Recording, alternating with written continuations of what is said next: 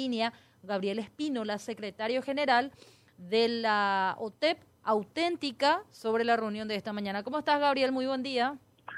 Sí, muy buen día. Buen día a la audiencia, a la mesa también. Eh, para aclarar, las reuniones en realidad pasaron para el día de mañana Ah, a la misma hora, ¿eh? Pero sin problema, conversamos igual. Claro, por supuesto, sí. ¿Para mañana a qué hora? A las 8 de la mañana. Ok. Esta, esta reunión fue solicitada por eh, la mesa de unidad sindical. Eh, no hemos tenido ahí ningún disenso. Eh, todos firmaron la nota de, audiencia a fin de eh, tocar tres temas, creemos, fundamentales. Una se produjo desvinculación por jubilación de más de 600 docentes lo cual podría equivaler a como mínimo 1.200 cargos. No llegaron a cubrirse en el concurso de, de diciembre 1.400 cargos y un número un poco mayor no llegó a publicarse, eh, sin- habiendo- estando en situación de interinazgo, lo que ocupar, ocupar esos cargos. O sea, estamos teniendo un poco más de 5.000 cargos eh, disponibles para concurso y estamos requiriendo a que ese concurso, eh, desde el punto de vista técnico le llaman nivel 1, que son los, eh, los, los cargos de aula, sean primero y segundo ciclo, sean de cátedra, eh, se convoque a concurso, amén de las otras que están pendientes y las otras que están pendientes, que ahora fue convocada, está en pleno proceso la, los cargos de dirección que estaban pendientes eh, de su cobertura, unos inicialmente unos 1.300, no llegaron a publicar la totalidad, no sabemos por qué, estamos requiriendo algunas aclaraciones en algunos lugares, existiendo cantidad de eh, alumnos, eh, cantidad de estudiantes, eh, porque esto tiene que ver con la convocatoria o con la asignación a esa institución de, de la función de directores. Eh, esa era por un lado, es decir, la convocatoria a, car- a, concurso público, ¿para qué? Para que no tengamos la continuidad de una situación que va precarizando la profesión docente, cuál es el nombramiento de interinazgo eh, sin, sin medir y sin tiempo, eh, por más de que cada año vence, lo que genera eh, una inestabilidad laboral y una, por lo tanto una precarización a la labor y al profesional del- de la educación, como también genera una situación eh, en la propia comunidad educativa con los, con los estudiantes al no tener la estabilidad de ese docente en esa función.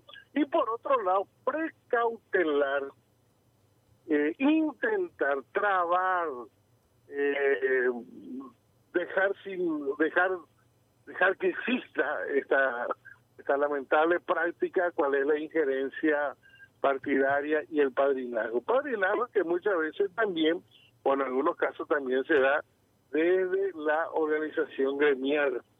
Por otro lado eh, hemos habíamos acordado el 27 de agosto del año pasado a que unos 34 mil docentes que están en posesión de su resolución de escalafón. Perciban su haber eh, este mes. No tenemos todavía la, definitiva en términos de información si estas están liquidadas o no para abonar, más aún mirando el reglamento de la ley de presupuesto que se promulgó el 22 de enero pasado, eh, en ella no indica con precisión eh, el cumplimiento del 100% del presupuesto de escalafón docente. Sí de otros menesteres, de otros rubros, de, para otros sectores, pero el de, el de escalafón docente no lo menciona, por lo menos en el artículo 42 de, este, de esta reglamentación. Y lo tercero, hemos visto la ley de presupuesto sobre la asignación salarial y el ajuste y nos preocupa que la misma esté publicada lo que va a significar el monto en algunos casos de octubre, que ya esté publicado, digamos, sin la precisión, a no ser que en la reglamentación se haya establecido alguna claridad sobre esto, sin la precisión de que ese monto corresponde a octubre o a julio en algunos casos y no a enero. Entonces queremos esa precisión eh, a fin de que no estemos teniendo reclamos indebidos, eh, porque bueno, el acuerdo fue lo que estamos mencionando, o realmente el Parlamento aprobó la ejecución de salario eh, a partir de a partir de este mes. Entonces, esos tres componentes, esos tres elementos queremos definición y a ese efecto es que está convocada la reunión del día de mañana. Ahora decime, eh, Gabriel, queríamos, queríamos entender un poco mejor el tema del concurso porque nos decía el ministro días atrás, el ministro de Educación, que de 8.000 plazas, estamos hablando del año 2023 finales, 7.000 fueron cubiertas más o menos. Números redondos te estoy dando, no, no tengo eh, con precisión. Y que los demás, al igual que los que se iban sumando, eh, fruto de estas jubilaciones que vos haces mención, se registrarían, se procederían a realizar, una vez que se, me parece, se haga el de los directores y otras, eh, otros nombramientos que estaban pendientes, pero que se harían próximamente. Entonces, eh, la pregunta es, ¿este, este tema podría ser eventualmente sí, aclarado rápidamente o, crees que es un motivo de, controversia y que podría provocar algún tipo de conflicto a corto plazo? Tipo de conflicto, Benjamín, y no es preciso lo que el ministro, yo escuché la entrevista que, que mantuvieron con el ministro, eh, ocho mil y algo de cargos fueron publicados él no mencionó la cantidad que no fueron publicados. De los 8.000, 1.400 no se llegó a cubrir. Más lo que no fueron publicados, se llega a más de 3.400 cargos. Ahora, ciertamente entre los no publicados están docentes con fuero maternal, por ejemplo. Luego hay una protección legal, no vamos a estar requiriendo ni estamos exigiendo para nada, por el contrario, estamos queriendo que se resguarde y se, se, se cumpla y se está cumpliendo. Pero hay otros que no, de otros que no, no, no, no supimos por qué. Eh, la información, la primera reunión que mantuvimos con el ministro en la segunda semana de enero, es que ellos estaban, estaban pensando, nos decían en aquel momento, de que el concurso pretenden hacerlo en diciembre. Eh, y para este concurso que se dio en diciembre de 2023, se dio sobre la base de la existencia de 26 mil docentes en el banco de datos de docentes elegibles. ¿Qué quiere decir eso? Que ya son parte, fueron parte de un concurso, están habilitados, disponibles allí. Eh, se, participaron, una parte participó y otra, bueno, no sabemos por qué no lo, no, lo hicieron, pero de todas maneras, en el banco de datos, si estuvieron 26 mil, eh, 8 mil participaron, eh, que tenemos más de 17 mil, eh, 18 mil personas todavía eh, en el banco de datos de docente elegible y si tenés 5 mil cargos disponibles, podés hacer el concurso sin ningún problema. Los cargos de dirección, 1.300 eh, vacantes tenés que no se llegó a cubrir en su oportunidad en el 2000, entiendo que 17, 18, eh, no, perdón, en el, en el 2022, y eh, ahora se publicaron cerca de 1.200. Eh, se puede hacer concurso en un mismo tiempo de dirección y de aula. Podés hacer con ítem general para los de aula y específico para los de administración en lo que compete a su función. Es decir, eh, no es nuevo para los técnicos del Ministerio de Educación y Ciencia eh, ese posible procedimiento porque ya se hizo en su oportunidad. ¿Qué es lo lamentable que puede llegar a ocurrir? Y es nuestra preocupación, dos cosas. La continuidad del interinazgo está prolongando la inestabilidad del docente. Para los nuevos cargos, estos que son 600 y algo que se desvincularon por jubilación en diciembre, eh, ¿cuál va a ser el criterio por el cual se le va a asignar a fulano o mengano esos cargos, esos cargos que están vacantes. Eh, y ahí es nuestra preocupación que el ingreso sea eh, prendido del saco o la corbata o alguna influencia gremial que diga, no, a este queremos que se le nombre. Y no precisamente porque tenga el mayor puntaje o la, o la mejor la mejor preparación o el perfil eh, requerido. Entonces, va a provenir la recomendación de la supervisión de la dirección de personal, por más de que quien va a habilitar va a ser la dirección del nivel, el nivel no va a tener la precisa, inmediata, bueno, eh, si realmente esa persona es, eh, porque la cantidad es, no sé, no sé si le va a dar el tiempo para entrevistar a cada uno, si realmente eh, para nombrarlo de manera interina, eh, para verificar su, su perfil y, su puntaje correspondiente. Además, creemos que el Ministerio de Educación y Ciencia debe dar esa, ese ejemplo de que se accede a los cargos vacantes por concurso y no por otros mecanismos.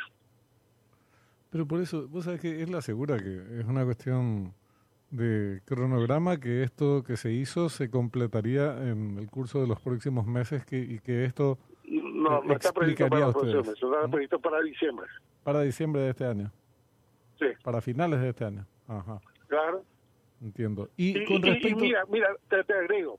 Mm. el Estatuto del Educador que habla, habla del concurso en el artículo 19 indica que el interinacio es por un año y es improrrogable y echa la ley, echa la trampa. Se está, hay docentes, el ministro nos dijo en la reunión, nosotros no sabíamos, hay docentes con nueve años interinados, ahora en siete. Eh, con mayor razón, con mayor razón. Entonces, si tú ganas el concurso, el concurso, estás interino un año, se te evalúa al final del año y si cumpliste con los ítems y requerimientos de la evaluación, allí se te confirma y allí son tenés el nombramiento de carácter permanente. Si no se te vas afuera.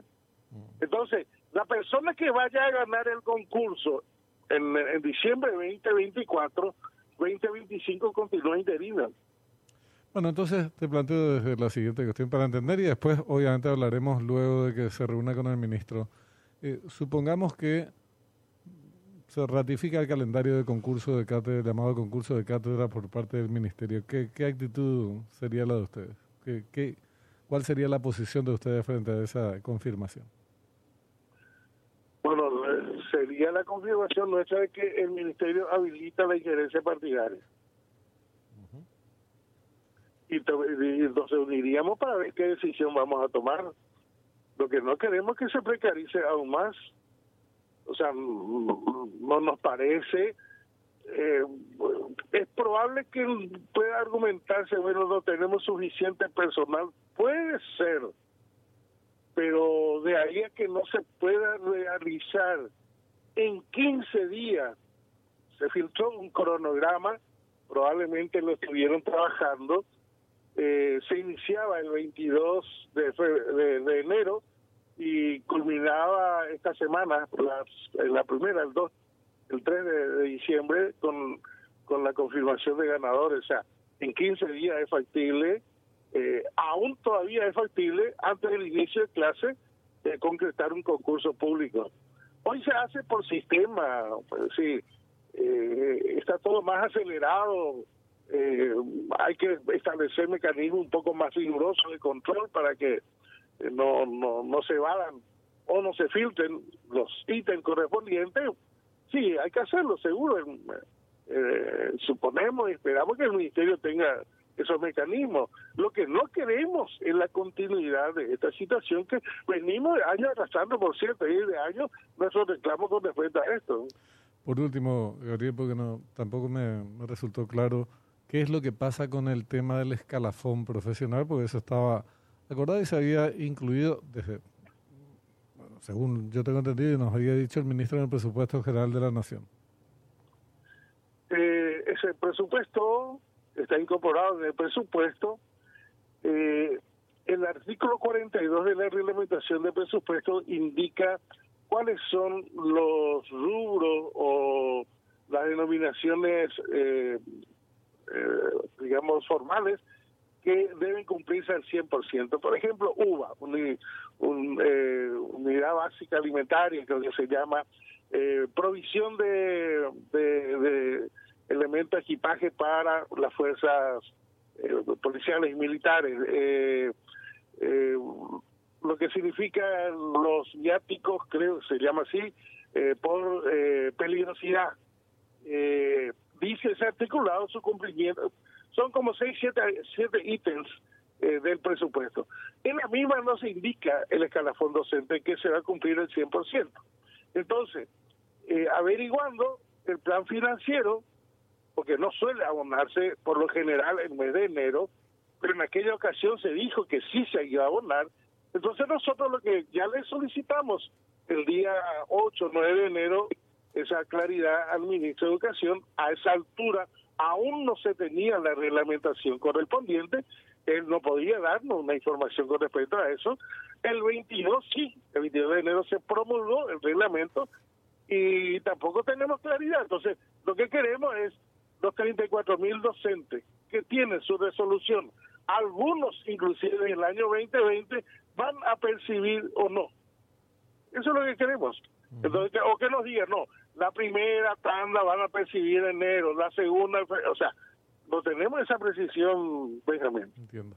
Bueno, volveremos a charlar después de este encuentro en el Ministerio. Gracias por tu tiempo, Gabriel. Muy bien, muchas gracias a usted. Gabriel Espínola, dirigente de la OTEP. Hay que esperar, hay que esperar a ver qué, qué pasa en esta reunión en el Ministerio de Educación. Yo creo que van a haber explicaciones de parte del ministro que, bueno, serán tomadas por los docentes y tal vez estos planteen cosas que hasta ahora no fueron registradas